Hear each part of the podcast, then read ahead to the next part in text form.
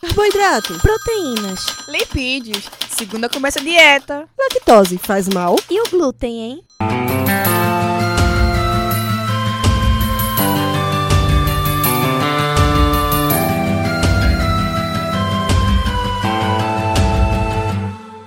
Começa agora mais um Alimenta Cast.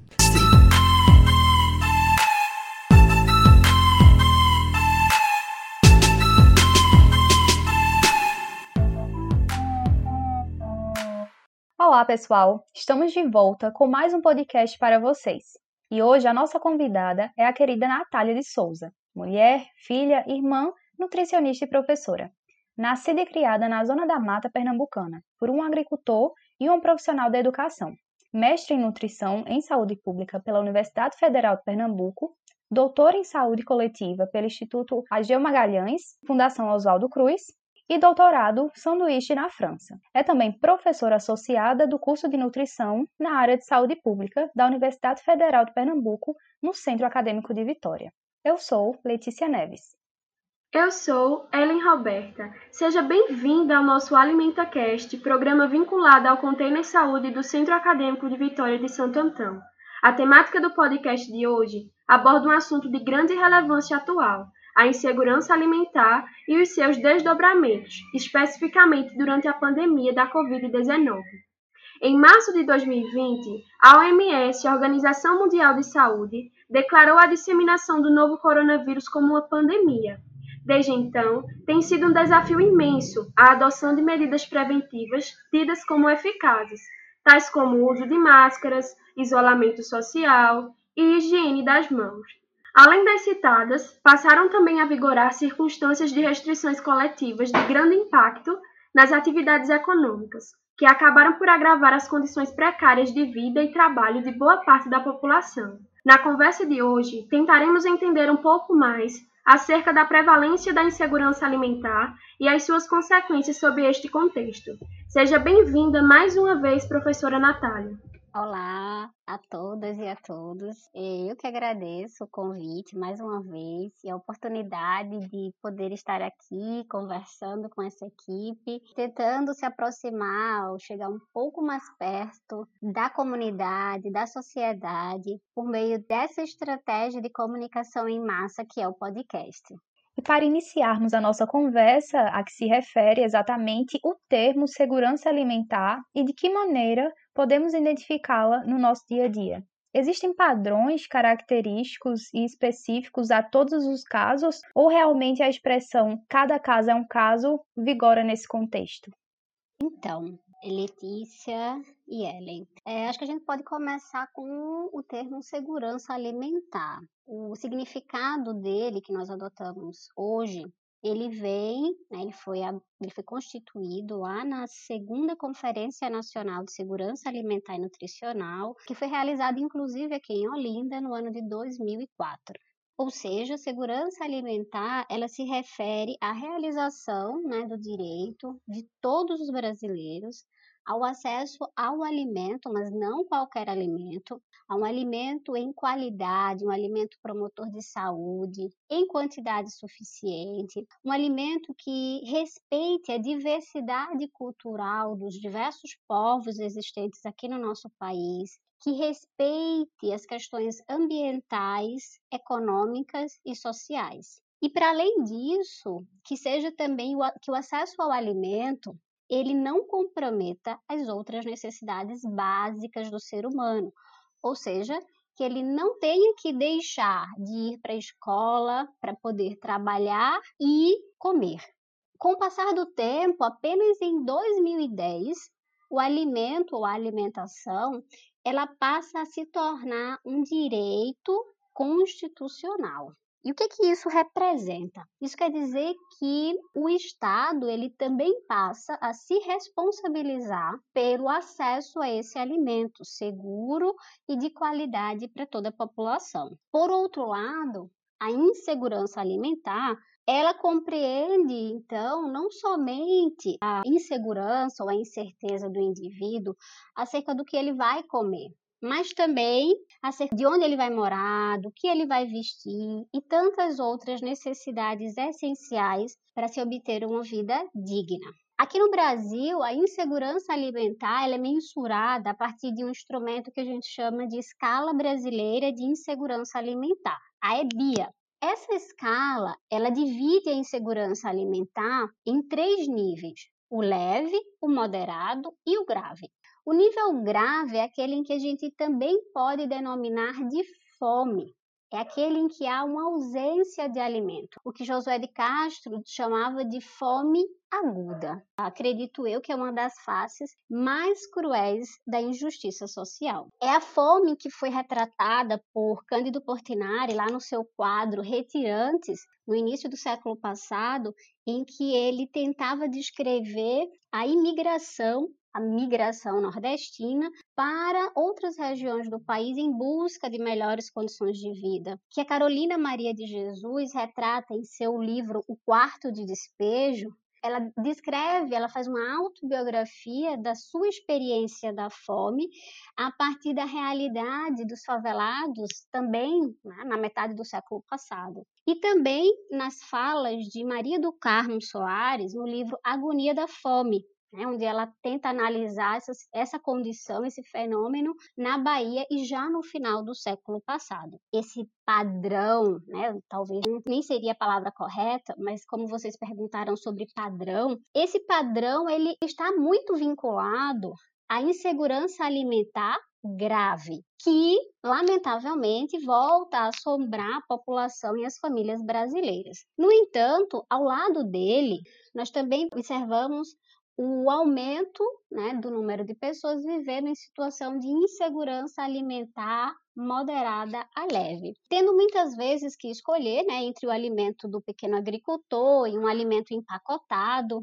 que na maior parte das vezes é mais barato, tendo que pular refeições ou escolher quem da família vai poder comer, ou comer alimentos que muitas vezes mascaram a real condição da pobreza em que estão inseridos por meio de outros fenômenos como a obesidade, diabetes, a hipertensão. É, portanto, respondendo à pergunta sobre padrões, eu diria que, diante da atual complexidade do fenômeno da fome e dos diversos tipos de insegurança alimentar, é complicado falar de um padrão específico, pois ela pode se manifestar de formas múltiplas a depender do contexto. Professora, é de seu conhecimento, e agora também será de conhecimento de todos os nossos ouvintes, que a Rede Brasileira de Pesquisa em Soberania e Segurança Alimentar realizou um inquérito populacional visando analisar a insegurança alimentar no Brasil no contexto da pandemia da Covid-19. Na apresentação dos resultados, uma fala chama bastante atenção. Diz o seguinte: era previsível que a comida, tanto sua disponibilidade como o acesso a ela, viesse a ocupar o centro das preocupações e urgências no contexto de pandemia pelo qual estamos passando. Como a senhora explicaria esta afirmação? Ou seja, por que tal situação seria previsível?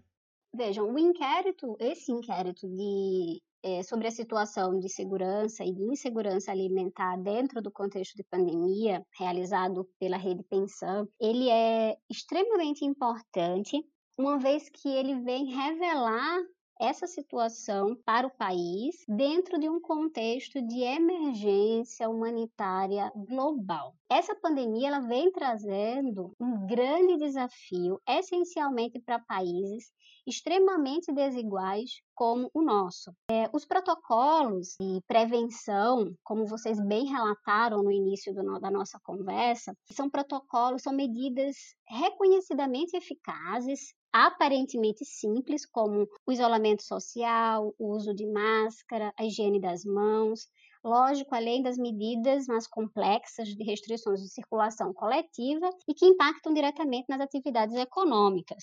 Mas a pergunta é: como seguir esses protocolos. Se essa pesquisa, inclusive, da Rede Pensão mostra que 40%, aproximadamente 40% dos domicílios no Norte e no Nordeste ainda vivem em situação de insegurança hídrica, ou seja, praticamente não tem água né, para outras necessidades que não sejam beber e cozinhar.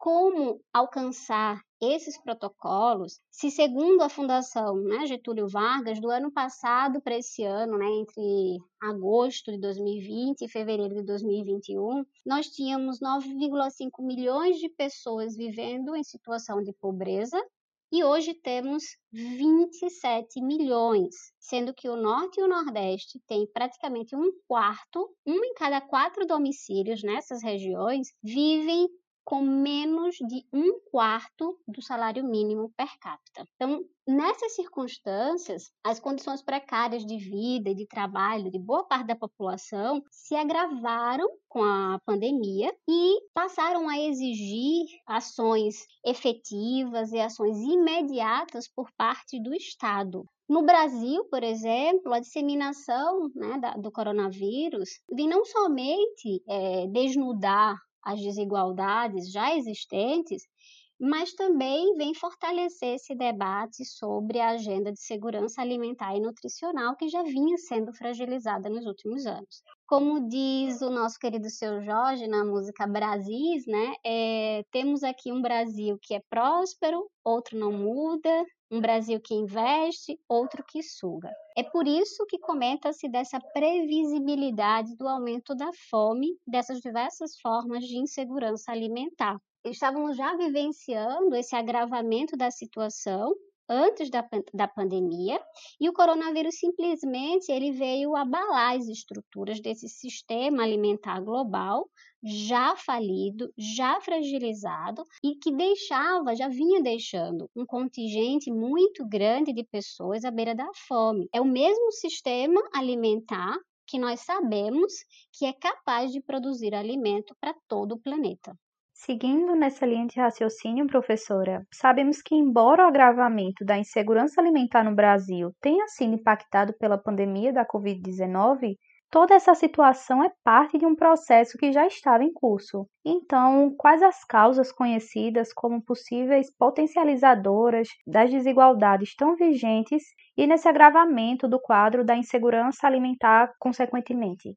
Para começar a falar dessas causas, Letícia, eu acho que a gente pode lembrar de um fato bem recente, acho que aconteceu nas últimas semanas, em que na mesma semana, eu não, não lembro muito bem se foi no mesmo dia, nós tivemos duas notícias extremamente contraditórias. Uma que 116 milhões de pessoas estavam vivendo em insegurança alimentar no Brasil, né, das quais 19 milhões estavam em condição de fome, como vocês falaram, e também a notícia de que 11 novos brasileiros foram incluídos na lista de bilionários da Forbes, que 2020 foi um dos melhores anos nos últimos tempos para o agronegócio, que 42 bilionários brasileiros acumularam em termos de fortuna, um valor superior ao orçamento gasto com a saúde em 2020, o primeiro ano da pandemia. Então, a principal causa né, desse contexto que estamos vivendo, dessa triste realidade, tem suas raízes nesse processo de produção e reprodução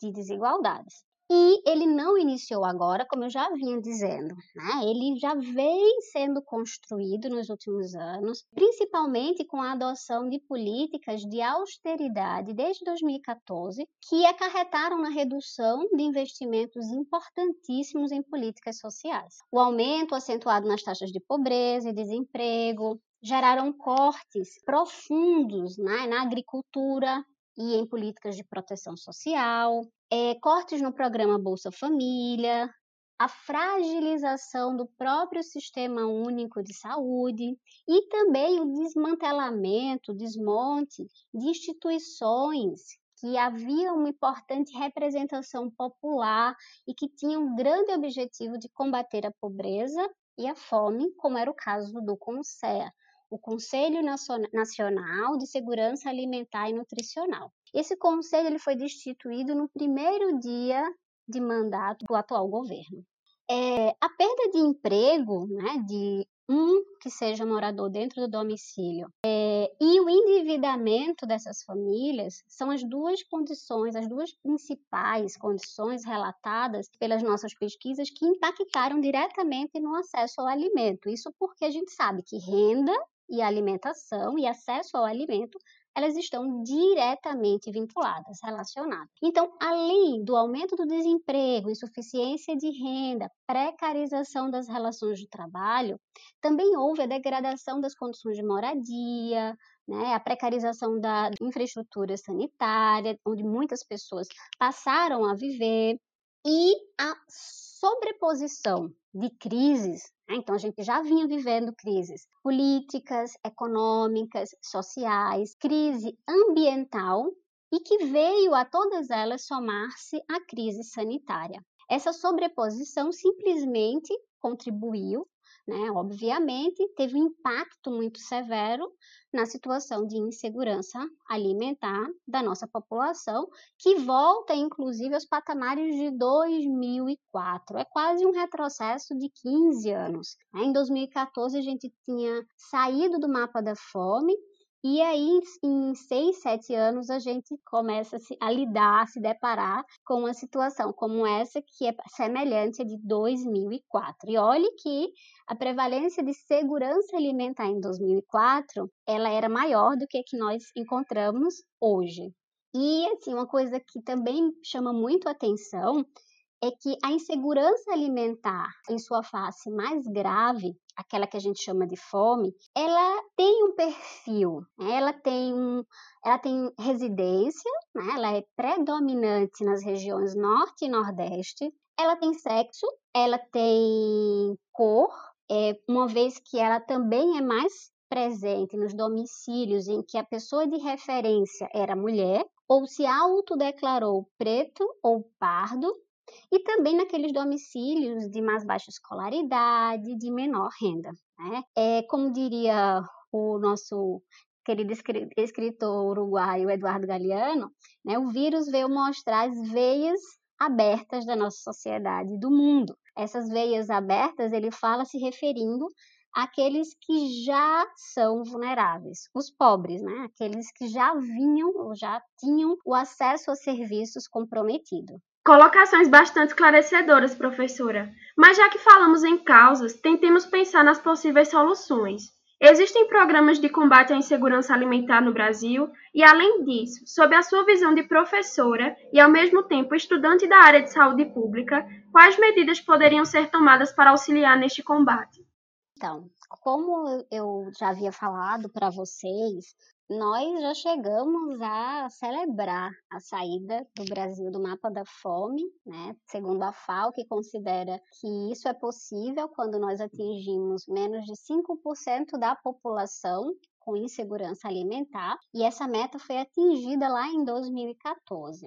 Mas isso foi alcançado mediante um conjunto de políticas públicas, é, de luta e dos nossos conselhos né, de segurança alimentar em todos os níveis do governo, nível municipal, estadual, federal, e ao esforço da sociedade civil né, na luta pelo direito humano à alimentação e nutrição. Então, como nós já vivenciamos essa experiência, eu imagino que pensar no percurso que nós fizemos para chegar até ela pode também nos ajudar a encontrar caminhos para sair dessa rua sem saída em que nós estamos nesse momento. E também deixa claro, para a gente alcançar direitos, né, são necessários muitos anos de luta, mas em pouco tempo a gente pode perdê-los também. A gente pode também pensar no auxílio emergencial, né, que foi oferecido, por exemplo, ano passado, uma média de 600 reais, que mitigou a fome e ajudou muitas famílias mais né, necessitadas. Além disso, esse auxílio ele também contribuiu para que o PIB não tivesse uma queda, não despencasse tanto quanto se imaginava. Ou seja, o auxílio né, não é somente um gasto para o Estado, ele movimentou a economia e mais, ele garantiu né, uma vida um pouco mais digna para milhões de, nós, de famílias brasileiras. Portanto, um auxílio emergencial justo e digno também é uma importante saída neste momento em que estamos vivendo e ainda mais com esses dados revelados pela pesquisa da Rede Pensão. Uma outra saída, né, que foi um tanto quanto esquecida nesse contexto de pandemia, um dos programas mais fortes é, e também que é um modelo internacional, que é o nosso programa de alimentação é, escolar. Esse programa articulado com outro programa, que é o Programa de Aquisição de Alimentos, tem uma relação direta com a agricultura familiar, é de grande importância né, para a produção de alimentos saudáveis e também para garantir o acesso a esses alimentos por milhares de jovens brasileiros, que em, alguns, né, em algumas situações acabaram que esses alimentos foram substituídos, trocados por alimentos altamente industrializados, comprometendo ainda mais a situação de vulnerabilidade que essas pessoas já se encontram. É, portanto, o combate à fome, ele meio que ele está intrinsecamente relacionado às necessidades de mudança no sistema alimentar global, ou seja, na forma como nós estamos produzindo, processando e consumindo esses alimentos também. Precisamos de relações mais justas, né? De, de uma distribuição mais equitativa de terra, de reformas mais estruturais, e não apenas né, no que se refere ao alimento, mas à educação, saúde, reforma agrária. Vocês falaram também dos estudantes, né, dos estudantes da área de saúde pública, de saúde coletiva. Acho que nós todos temos um grande compromisso nesse momento com a sociedade, né, um, um, um compromisso de se envolver né, de entender os processos que estão acontecendo e de se envolver nessa luta né, do direito, não somente à alimentação, mas a uma vida digna. De também de propagar, de divulgar informações seguras e de qualidade né, como vocês estão fazendo aqui por meio do AlimentaCast, estimulando também os pequenos agricultores locais, as redes curtas né, de produção de alimentos, eh, as feiras populares e agroecológicas. Eu acho que as pequenas mudanças ou atuações dentro do nosso ambiente, nosso microambiente, elas podem trazer macro mudanças ao longo do tempo. Como eu acredito muito, né, que acho que como Paulo Freire também que a educação é sim a força motriz de transformação. E o próprio Josué, não parafraseando, mas é, tentando interpretar um pouco do Josué de Castro, ele dizia que nem é possível se desenvolver uma sociedade sem pessoas bem alimentadas.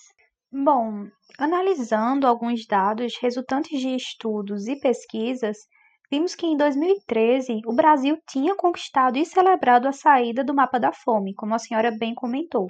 Isso com apenas 3,6% da população em situação de insegurança alimentar grave. Contudo, hoje estudos apontam que cerca de 9% da população se encontra de volta nessa situação de insegurança alimentar grave, um regresso de extrema relevância. Então, professora Natália, na sua opinião, o que esse passo para trás significa para o país e o que significa para a nossa área da nutrição. Existem maneiras pelas quais podemos intervir?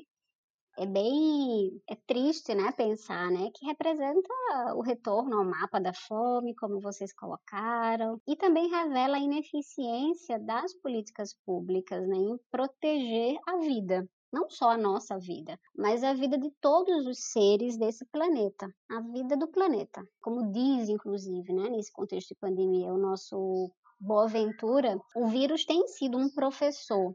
Ele tem nos alertado constantemente e dolorosamente, né, por meio da morte muitas vezes, que o nosso planeta ele não está satisfeito com o modelo de desenvolvimento que temos hoje. Nós seres humanos fazemos, nós representamos cerca de 0,01% da vida no nosso planeta.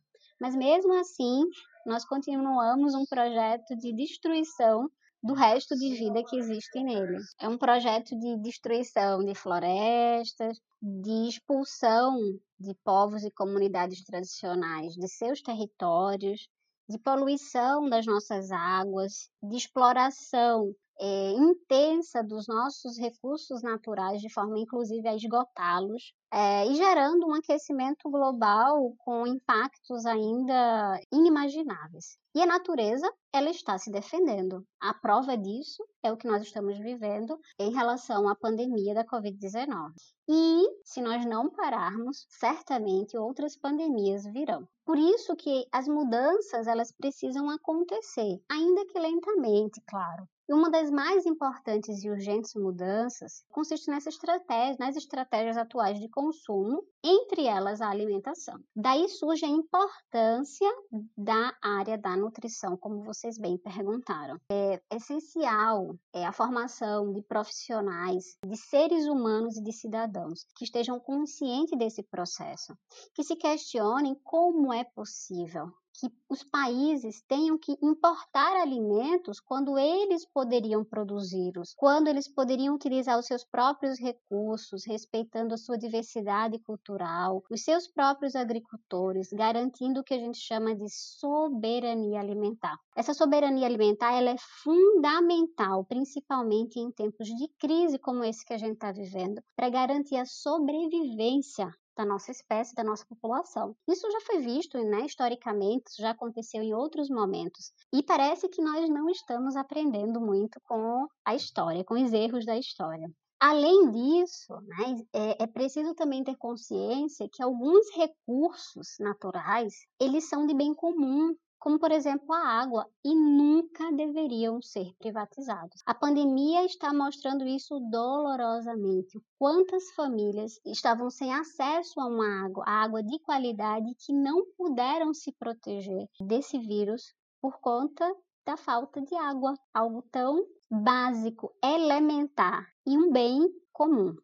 As pesquisas brasileiras, então, elas vêm mostrando essa piora dessas condições atreladas a esse sistema global de desenvolvimento e constatando a gravidade dessa situação, desse cenário. E vem também nos convocando, uh, nos convocando, eu falo, autoridades brasileiras, nós pesquisadores, a academia como um todo, toda a família acadêmica e também a sociedade civil, para nos engajarmos né, no enfrentamento dessa situação, na luta não somente pelo direito humano à alimentação, mas pela vacina, pela educação de qualidade, saúde, é, transporte, infraestrutura e tantas outras questões básicas para uma vida digna.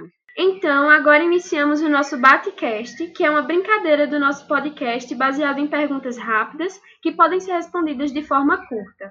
A primeira pergunta é: Professora, você tem fome de quê? Neste momento, Letícia, é, eu tenho fome de vacina, comida e vida digna para todos os brasileiros. Qual um acontecimento marcante para você durante a sua vida profissional? Ellen, eu acho que esse contexto de pandemia trouxe experiências é, marcantes, não somente na vida profissional, mas também pessoal. É, duas delas eu vou, vou relatar aqui para vocês brevemente. Uma foi apoiar a comunidade aqui de Peixinhos, uma comunidade urbana aqui de Recife, na construção da horta popular agroecológica Dandara, em meio à pandemia de Covid-19 e ao agravamento da situação de fome. Essa foi uma iniciativa da comunidade, junto com o MST e com o Centro Sabiá. Uma outra experiência que foi marcante também foi poder contribuir com um projeto é, de formação de agentes populares de saúde lá em Vitória de Santo Antão, que é um projeto que faz uma parceria de movimentos populares, com instituições de pesquisa como a UFPE, como a Fiocruz, onde nós pudemos adentrar comunidades e tentar criar redes, né, fortalecer redes de solidariedade ativa, com o objetivo de cuidar do povo na ausência de políticas públicas de proteção social. Se você pudesse deixar um recado para o mundo, o que diria? Eu acho que meu recado seria que é, o atual modelo de desenvolvimento e consumo ele é insustentável para a espécie humana, para o planeta. Eu gostaria muito que essa pandemia pudesse estar revelando isso né, a, a, ao mundo, que a economia ela não pode ser mais importante do que a nossa vida e a vida do planeta, e que nós precisamos aprender e ser humildes para aprender com quem mais sabe cuidar dessa casa, que é o planeta Terra, que são os indígenas e camponeses. E que nós possamos chamar de planeta Terra, e não como Elza Soares, né? Teve que trucar, quase gritar e chamar de planeta fome, inclusive pela própria experiência que ela viveu de fome. E como ela retrata nos versos da música Menino, que eu vou aqui finalizar pedindo licença para recitar para vocês. Um trecho dela. Venha cá, menino. Não faça isso não. Sei que é muito triste não ter casa, não ter pão, não te leva a nada destruir o seu irmão. Você representa o futuro da nação. E aí eu me pergunto e pergunto também para vocês, né, qual é o futuro que nós queremos?